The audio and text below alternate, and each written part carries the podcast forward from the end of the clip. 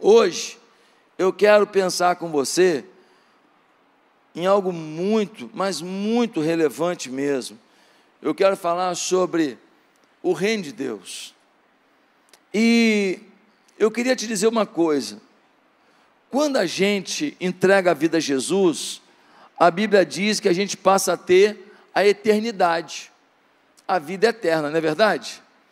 A gente sabe que um dia vai morar no céu. Por quê? Porque a Bíblia nos garante que quando a gente morre, não acaba.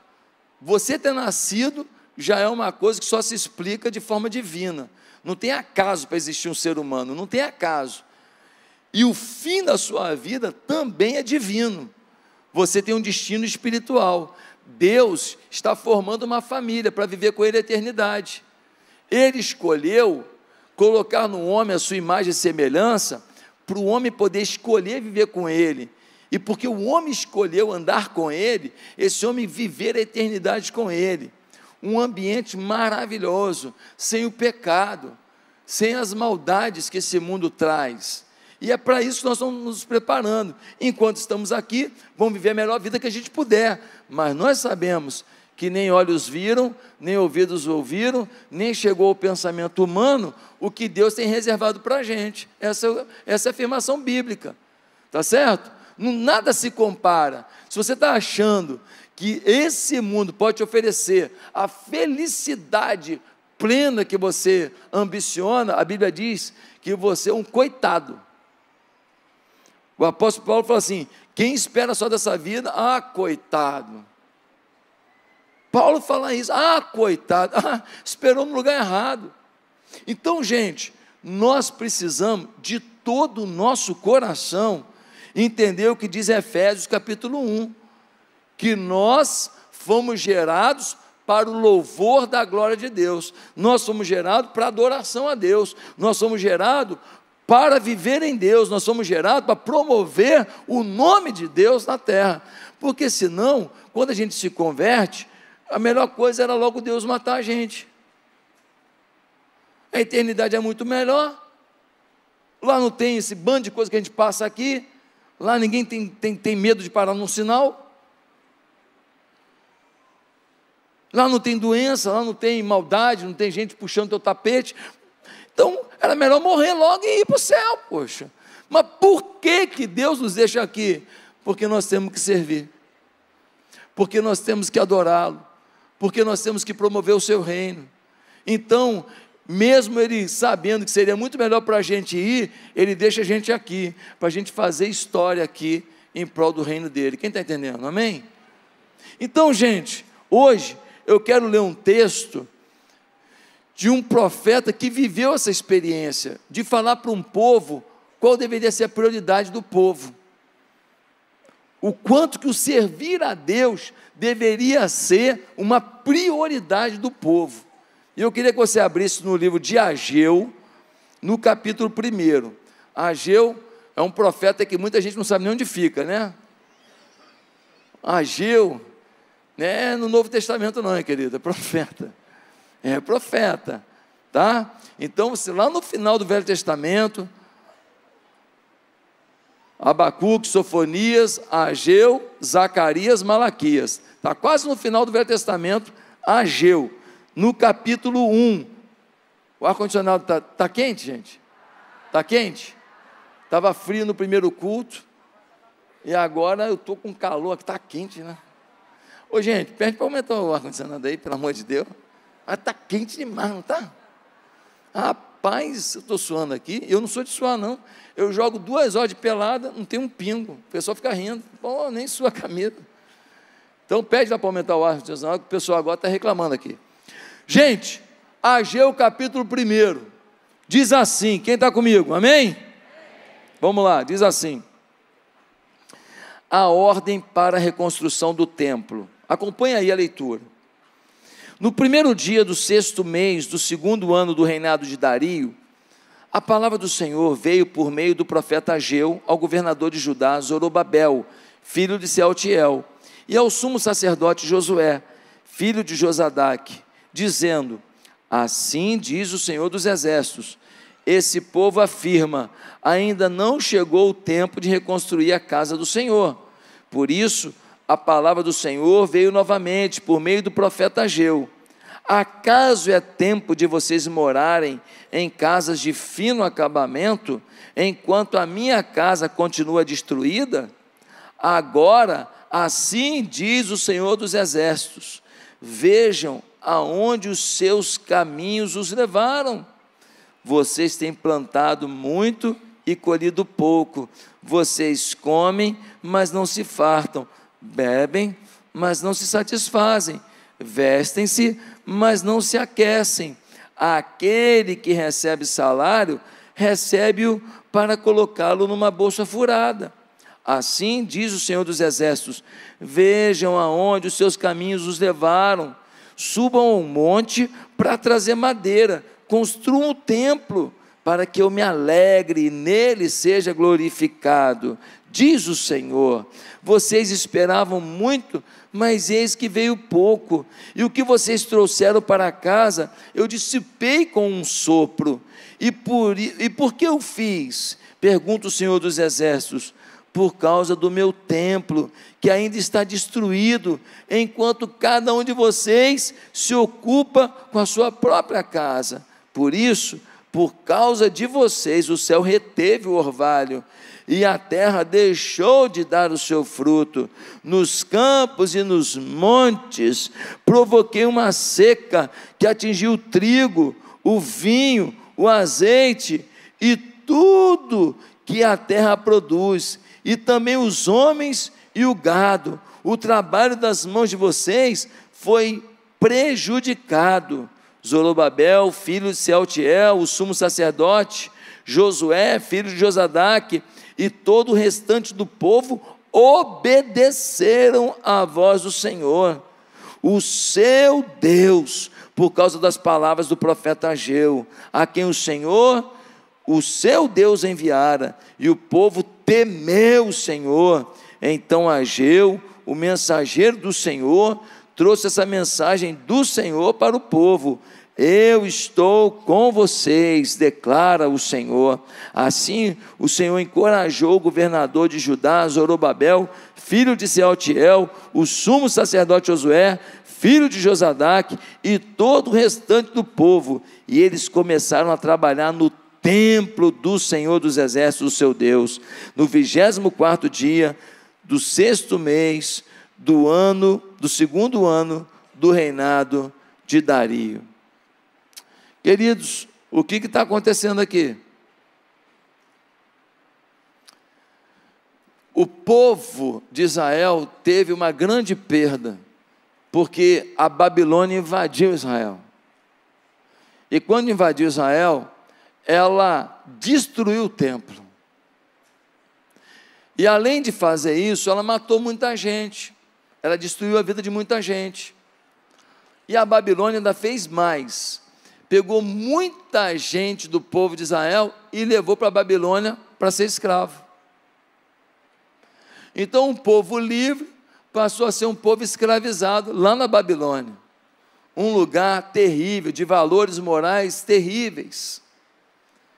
E aí, um belo dia, do nada, entre aspas, por provocação divina, um homem que nem era um homem de Deus, chamado Ciro, ele assina um decreto liberando o povo de Israel para voltar para sua terra.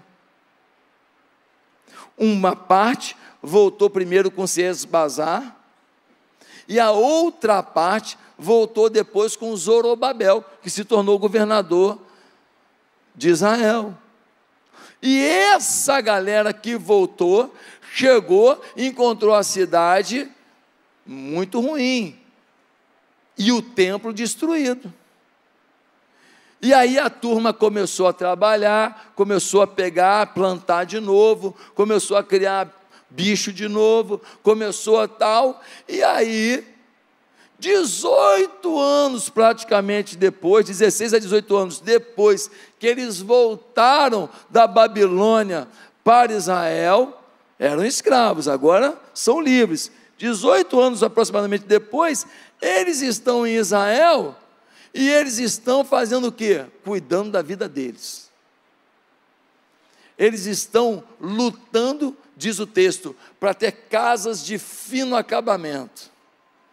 Eles estão preocupados com a pia, com o mármore.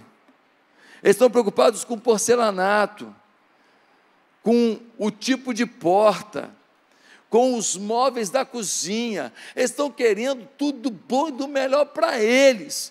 Só tem um detalhe: o templo continuava destruído. O templo era o simbolismo da presença de Deus no meio do povo. Sem templo não tem Deus. Essa é a filosofia na cabeça deles. O templo significava a presença do Deus vivo se manifestando junto ao povo. Eles não tinham o templo. O templo tinha uma área onde era o Santo dos Santos, aonde Deus se manifestava, aonde apenas um sacerdote, o sumo sacerdote, uma vez por ano podia entrar lá, e se ele entrasse lá impuro, ele morria. O tempo tinha um significado incrível, mas o povo estava preocupado com o quê? Trocar de carro. Viajar para Disney. Fazer o terceiro andar da minha casa do condomínio. Fazer uma piscina no meu terreno. Essa era a cabeça do povo. E aí o, o Ageu fala: Ô galera, só um toque aqui. Vocês acham que está certo? Vocês estavam lá na escravidão, Deus tira vocês do nada, porque vocês não fizeram nem guerra para isso. Simplesmente o Ciro assinou e liberou. Aí vocês voltam para casa, chega aqui, vocês só cuidam de vocês. Vocês querem a melhor casa, o melhor carro, as melhores viagens, as melhores roupas, os melhores tudo. E a obra de Deus de lado. O reino de Deus de lado. A casa de Deus de lado. O Ageu fala: vocês estão doidos. E ele propõe para o povo: olha, vamos reconstruir o templo. E vamos reconstruir os princípios, reconstruir o calendário litúrgico de Israel, onde nós temos festas para adorar a Deus, nós temos eventos para adorar a Deus, nós temos eventos para nos consagrar a Deus. Queridos, o problema no tempo de Ageu é que o povo naquela época estava mais focado no que as coisas podem oferecer e não no que Deus pode oferecer. E será que a gente não está igual? E será que a gente não está tão focado nas nossas coisas que Deus está ficando um pouco de lado? Será que a prioridade do nosso tempo, dos nossos recursos, realmente é Deus? Ou será que Deus fica em segundo, terceiro, quinto plano? Com base neste texto, do momento do povo e da palavra de Ageu, eu aprendo algumas lições sobre o servir o reino de Deus. E eu queria dizer que para servir ao reino de Deus, nós temos que nos lembrar de algumas coisas. Primeiro, suas prioridades humanas tendem a sufocar as prioridades de Deus. Suas prioridades humanas tendem a sufocar as prioridades de Deus. Acontece assim, sem você nem notar.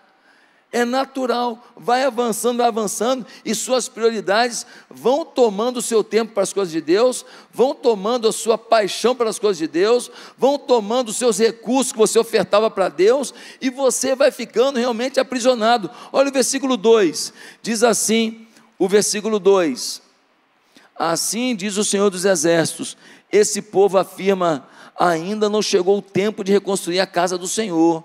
Por isso a palavra do Senhor veio novamente por meio do profeta Ageu. Acaso é tempo de vocês morarem em casas de fino acabamento, enquanto a minha casa continua destruída? O profeta fala: vocês estão de brincadeira, né? Vocês estão de palhaçada, vocês perderam o juízo. A vida da gente está fundamentada em Deus. E agora, porque vocês estão com prioridades de vocês, prioridades humanas, prioridades de coisas, vocês deixam Deus de lado e vocês acham que Deus agora vai ter que ficar esperando a boa vontade de vocês? Queridos, o versículo 4 fala de fino acabamento a gente nunca está saciado. Você fala assim: eu quero uma casa. Depois você quer uma casa de fino acabamento. Ou seja, depois você quer uma casa maior. Eu quero um carro. Depois você quer o carro. Você quer uma roupa. Depois você quer a marca. E nada disso tem problema você ter um caso, um carro, uma casa, você ter uma roupa. Meu problema não é ninguém ter nada, até porque isso não diz onde está o coração da pessoa. Agora, se ela busca essas coisas, se ela se dá o melhor e para Deus é o resto, tem problema aí. Se ela gosta de comer uma picanha maturada tal, tal, tal, e se fosse para Deus, avaliando o que ela dá, é aquela salsicha de latinha, que aquilo foi feito no inferno, né, irmão? Satanás criou aquele negócio. Pô, aquilo ali é, só é bom para memória, né? Três dias rotando aquele negócio depois. Tu não esquece que comeu. Irmão, mas, mas para você picanha, maturada, camarão, catupiry, aleluia, ô oh, glória, né? Então, gente, o que, que o Ageu está falando? Gente, a prioridade de vocês está sufocando a prioridade de Deus. E o segredo da vida é o que Deus priorizou. E aí vem o segundo ponto. Para servir o reino de Deus, lembre-se que servir ao reino de Deus prioritariamente atrai o sucesso de Deus atrai o sucesso de Deus. Quando você prioriza servir a Deus, vai dar certo. Vai dar certo. Olha o que diz o versículo 5: diz assim: Agora, assim diz o Senhor dos Exércitos: Vejam aonde os seus caminhos os levaram. Vocês têm plantado muito e colhido pouco. Vocês comem, mas não se fartam bebem, mas não se satisfazem, vestem, vestem-se, mas não se aquecem. Aquele que recebe salário, recebe-o para colocá-lo numa bolsa furada. Olha o que o profeta está falando. Falou assim, gente, vocês não estão percebendo, não? Vocês estão olhando só para a vida humana de vocês, para dinheiro, para as coisas que o mundo pode dar e vocês estão pegando o dinheiro que vocês ganham e jogando num saco furado. As coisas não avançam. Vocês dão um passo para frente e dois para trás. Vocês dão um passo para frente, às vezes financeiramente, mas dois para trás na família. Vocês dão um passo para frente, às vezes nos negócios, mas dois para trás no casamento. O final da equação não está fechando. Vocês estão priorizando algumas coisas que é jogar em saco furado. Esse negócio não está se traduzindo numa vida abundante, plena, numa vida gostosa, prazerosa, abençoada que eu planejei para vocês. Vocês estão comendo e ficando com fome, bebendo, ficando com sede, vocês estão vestindo e ainda sentindo frio, nada dá certo, as coisas não fecham, a conta não fecha, a equação não fecha. Para de ser bobo. Priorizem o reino. Para de olhar para as coisas do mundo como sendo o segredo da vida. Tem gente que não tem um monte de coisa que você sonha e vive melhor que você. Meu Deus do céu, quantos de nós não estamos percebendo isso? O Senhor vai trazer o sucesso sobre nossas vidas. No capítulo 2, versículo 17 nós lemos assim: Eu destruí todo o trabalho das mãos de vocês com mofo, ferrugem e granizo, mas vocês não se voltaram para mim. Olha o que Deus está falando. Ele está falando: olha, tem coisa que eu deixei acontecer na tua vida para ver se você acordava. Eu deixei granizo na tua plantação, eu deixei seca na tua plantação. Não é que eu queria, não, é porque eu te amo e eu queria que você acordasse, mas você nem na provação acorda, você está morto. Quantas vezes um jogador de futebol está metendo gol, metendo gol, metendo gol, pá, gente comentando, pá, time europeu querendo, pá, tal, tal, tal. de repente uma contusão. Sim ou não? Ah, seis meses parado. Eu te pergunto, quem que garante o sucesso desse jogador? No final das contas, é o talento dele? Talento ele tem. Mas se não for o papai do céu segurando aquelas perninhas lá, meu filho, aquele pubis lá, aqueles músculos lá, nada que ele tem de talento, ele demonstra em campo, sim ou não? O irmão aqui da igreja tem uma empresa de crédito. Aí o governo agora mudou a taxa. Os bancos pararam de fornecer o crédito. A empresa dele parou. Num dia, parou. Parou. Por quê? Porque os bancos não querem fazer aquele crédito, porque a conta não fecha com o valor que foi colocado pelo governo. Então a empresa dele parou. Meu Deus do céu, é Deus que garante a tua bênção. Irmãos, eu não sei quanto a você, mas eu sei que porcaria que eu ia ser sem Deus. Eu sou intenso em tudo. Eu não gosto de perder para ou ímpar. Para, ímpar. Se eu fosse para o pecado, eu ia ser intenso, como em tudo eu sou. Mas Deus me protegeu. Cadê o meu tecladista, meu pai? Josué, filho de Num.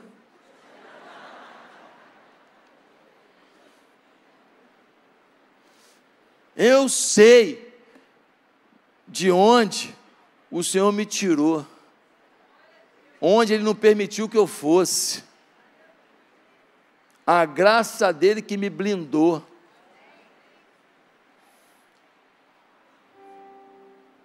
Mas não sei se você tem essa gratidão. Não sei se você percebe que ouvir da graça divina, do Evangelho de Deus, da presença de Deus, é um privilégio na tua vida aqueles pequenininhos lá da África, só estão ouvindo porque tem gente que está aqui ajudando. Mas um monte de amiguinhos deles está morrendo de fome, sem ninguém para falar, Jesus te ama. Sabe? Às vezes eu fico muito assustado com a nossa maldade. A minha a sua. Não é só a sua, não minha também. O quanto a gente é mesquinho diante do reino de Deus, se Deus realmente é a fonte da nossa vida. Em terceiro lugar, para servir o reino de Deus, lembre-se, Deus quer que sirvamos o reino com sacrifício. Com sacrifício. Tem gente que quer trabalhar para Deus, que quer ofertar para Deus, que quer se envolver com Deus do seu resto. Você dá o seu melhor para a sua empresa, você dá o melhor para a sua carreira, você dá o melhor para o seu esporte, você dá o melhor para o seu físico, você dá o melhor para um monte de coisa, mas Deus, sobrou um tempinho, eu ajudo. Pastor, estou na escala do Kids, uma vez por semestre. Pastor, eu viajo muito, é difícil, mas eu ajudo na recepção uma vez por mês, só no culto das oito e meia. E você acha que você está, nossa, nossa, que Deus faria sem você, hein? Coitado de Deus, você salvou a pátria. Deixa eu te falar uma coisa. Deus sabe o que você poderia dar. Deus sabe o que você poderia fazer. Então você pode fazer todo mundo aqui te aplaudir pelo que você dá. Nossa, que bonito que ele fez. Nossa, que oferta que ele deu. Nossa, que coisa maravilhosa. Nossa, impactante. Mas Deus sabe se aquilo ali é o teu melhor. Sabe, nós gostamos de bênçãos extraordinárias, sim ou não? A gente gosta. Uma pessoa assim com câncer terminal, todo tomado de câncer. A gente ora no dia seguinte a pessoa está curada. A gente adora isso, a gente fala aleluia, glória a Deus. Sim ou não? A gente fica feliz na vida, amigo. O camarada todo arrebentado, está devendo 3 milhões de reais. Estou falando de caso real aqui da igreja. 3 milhões de reais de dívida. Em seis meses pagou tudo e começou a pum e psh, disparou. Já está um monte de gente querendo conhecer. A gente adora essas histórias do cara quebrado que deu a volta por cima em tempo recorde, porque Deus deu uma direção. E no caso que eu estou contando, a primeira direção foi pegar uma situação que eles tinham e entregar tudo no altar do Senhor, mesmo duros. Mas tudo bem, isso aí você não quer. Por quê? Porque nós queremos coisas extraordinárias de Deus, mas dificilmente queremos fazer alguma coisa extravagante, extraordinária para Deus. Qual foi a vez que você deu uma oferta exponencial? Qual foi a vez que você falou assim, cara, hoje eu arrebentei? Hoje eu peguei um negócio, caramba, eu levei um ano para juntar isso aqui. Toma, Senhor, no teu altar. Quando foi que você teve a experiência de uma entrega extraordinária, extravagante? Aí, pastor, já está falando de dinheiro. Não, estou falando da sua vida que eu não estou perguntando se você deu aqui. A gente quer coisas extraordinárias de Deus, mas dificilmente nós queremos fazer coisas extraordinárias para Deus. Eu servia a Deus, trabalhava na igreja, fazia um monte de coisa. Um dia Deus falou para mim assim: Olha, é esse negócio de você continuar trabalhando na empresa, ganhando bem e tal, participação nos lucros e tal. Deixa eu te falar, esse tempo já deu, tá? Porque eu tenho uma proposta melhor para você, é você me servir. Você entende isso? O que eu falei para Deus? Não, não entendo não, porque eu sei como é que é a vida do meu pai. Meu pai é pastor, eu sei o que é. Se, se não tem é porque é relaxado, se tem é ostentador.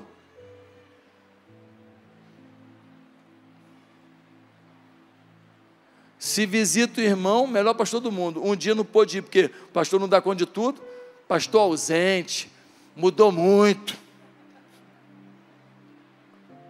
Falei, quero isso para mim não, Senhor.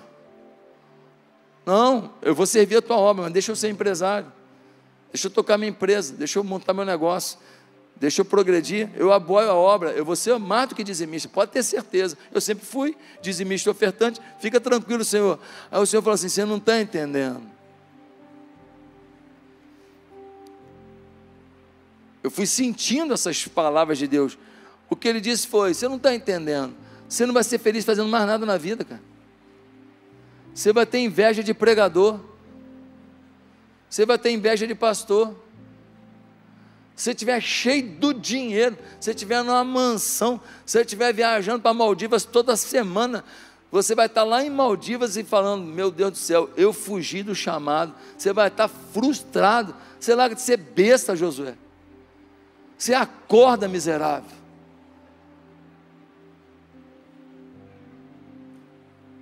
E eu entendi. E valeu a pena. Sabe? Chama atenção que Davi, quando ele foi pegar a área onde o templo foi construído, o dono da área falou assim: Eu te dou eu te dou essa área. E ele falou: Sabe o que? Não oferecerei ao Senhor algo que não me custe sacrifício. Mesmo recebendo um presente, ele fala: Eu quero pagar. Não oferecerei a Deus o que não me custa sacrifício. A convicção que a Bíblia nos passa é: Deus quer que você sirva e com sacrifício. Você pode fazer mais para Deus. Você pode convidar mais gente para vir para a igreja, você pode se envolver mais na célula, você pode ajudar no ministério da igreja, você pode servir mais, você pode batizar alguém no dia 27 de maio, você pode. Você pode se botar na cabeça que você vai fazer, você vai fazer. Se você falar, eu vou batizar alguém dia 27, eu duvido que você não vai batizar, você vai batizar. Mas, em quarto lugar, a gente aprende que se a gente quer servir a, ao reino de Deus, nós temos que nos lembrar que seu sacrifício não compensa a falta de santidade. Deus quer que você faça no reino com sacrifício e com santidade. Olha o que diz o texto. Ele vai dizer assim, no capítulo 2, no versículo 12. Olha o que está escrito: se alguém levar carne consagrada na borda de suas vestes e com elas tocar num pão, ou em algo cozido, ou em vinho, ou em azeite, ou em qualquer comida, isso ficará consagrado? Os sacerdotes responderam: Não. Em seguida perguntou a Geu: Se alguém ficar impuro por tocar num cadáver e depois tocar em alguma dessas coisas, ele ficará impuro? Sim, responderam os sacerdotes, ficará impura. A Ageu transmitiu esta resposta do Senhor. É o que acontece com esse povo e com essa nação. Tudo que fazem e tudo que me oferecem é impuro. Ele está falando, vocês fazem aí umas cerimônias, vocês vão a uns cultos aí, vocês dão umas ofertinhas, mas é tudo com impureza a vida de vocês não está no altar. Isso aí é para apaziguar a consciência. Isso aí é para enganar trouxa. Eu não sou trouxa, eu sou o Senhor. Vocês fazem a coisa, mas a vida de vocês não, não virou. O amor de vocês por mim está opaco. A paixão de vocês, a gratidão pelo que eu fiz na vida de vocês, tirando vocês de um cativeiro. Esse povo saiu de um cativeiro numa canetada, saiu do cativeiro para voltar para casa e construir uma vida feliz. Nós também fomos tirados de um cativeiro. E quantas vezes a gente não tem essa gratidão a Deus? Meus amados irmãos, eu me lembro que há uns anos atrás, na imprensa saiu um caso, aconteceu aqui no Rio de Janeiro, de 30 homens que estupraram uma menina. Vocês lembram disso? Na hora me deu uma raiva tão grande, se eu estou com a metralhadora, eu mato os 30. Você também não faria? Você vê uma criança sendo estuprada por 30 homens? Revolta, não revolta? Mas deixa eu te falar uma coisa. Tinha mané ali que não é estuprador. Simplesmente andou com gente errada ambiente errado, ecossistema errado. E na hora da pilha, na hora da provocação, vamos lá, vamos lá, os manés caíram no engodo e se tornaram abusadores, estupradores, malditos. Sabe? Na nossa vida não é diferente não. A gente começa a andar com certas pessoas que é, e a igreja, não, hoje eu não vou não. A gente começa a andar com pessoas que falam assim: Ó, oh, tu vai dar esse dízimo? A gente começa a encontrar com pessoas que, ah, aqui, servindo no ministério o quê, cara? Vamos viajar, cara. Vamos lá, porque tu tem casa de praia. Ah, mas conferência, Atitude Brasil. Ah, meu irmão, tu vai ficar um sábado inteiro lá se enchendo da glória de Deus. Tu vai se encher num sábado inteiro da presença do Senhor. Faz isso não, rapaz. Vamos passear. E a gente acaba fazendo coisas que a gente nunca imaginou que faria. E se metendo em lugares que nunca achou que iria. E agradecendo as pessoas erradas e ignorando a gratidão a Deus vivo. Meu irmão, o teu ecossistema determina para onde você vai. Cuidado. O que você critica nos outros, amanhã é a tua defesa. Agora tem aí um, um, Até pastor. O que, que tem? Beber meu vinho. Não sou religioso. Não, tu não é religioso, não. Tu é pastor miserável. Tu é exemplo, tu é modelo. Ah, mas ninguém vai para o inferno porque tomou um copo de vinho. Não, ninguém vai para o inferno. Mas vendo um pastor, pode ser que alguém vá. Você é modelo, irmão. Você não pode. Você é exemplo. Você é autoridade. Pessoas se espelham na sua vida. A Bíblia diz que se alguma coisa que você faz escandaliza teu irmão, você não deve fazer. Ué, mas eu vou ver no sacrifício pelo outro. É, o sacrifício da pureza. De fazer com sacrifício e fazer com pureza. Eu não vou morrer porque abri mão de um desejo para que alguém não se perca no seu desejo. Em último lugar, para servir a Deus, lembre-se que Deus não nos chama para servir seu reino sem recompensa. Ele garante uma aventura sobrenatural. Ah, eu vou servir a Deus com sacrifício, eu vou servir a Deus com pureza. Ai, Deus tirando meu dinheiro, Deus tirando meu tempo, Deus tirando a minha energia, Deus tirando uma coisa que eu queria fazer. Não! Se Deus desse tudo que você quer, o que você quer te levaria a juízo. Se Deus te desse tudo que você quer, o que você quer te levaria à condenação. Deus é que tem que dar o que você mais precisa. Tem coisas que você nem sabe que precisa. Você está lutando para a tua empresa bombar e você tinha simplesmente que pedir para o teu filho bombar na fé. Olha o que diz o texto,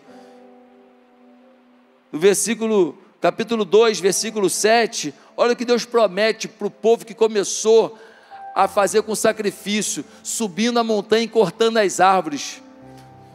O texto diz: subam a montanha, cortem as árvores, é sacrifício. Cortar a árvore na montanha e trazer nas costas e botar lá para poder fazer o templo. Olha o que Deus promete. Versículo, versículo 4 diz assim, capítulo 2, versículo 4. Coragem, Zorobabel, declara o Senhor. Coragem, sumo sacerdote Josué, filho de Josadaque. Coragem ao trabalho, ó povo da terra, declara o Senhor.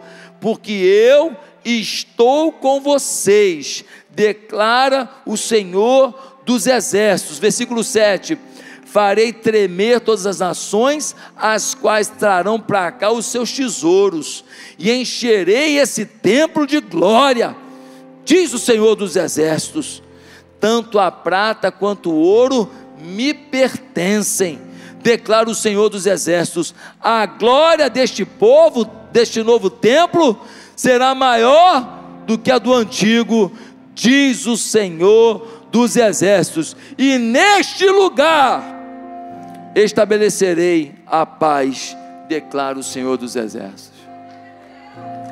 Olha a promessa de Deus. Deus fala: você está tão preocupado com a prata e com o ouro. Ai, ai, ai, eu sou o dono. Faça o meu templo.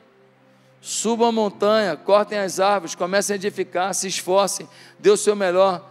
Eu vou trazer tesouro. Mais que tesouro, eu vou trazer a minha glória para esse templo. Mais do que a minha glória, eu vou trazer paz para suas casas. O que mais que a gente precisa?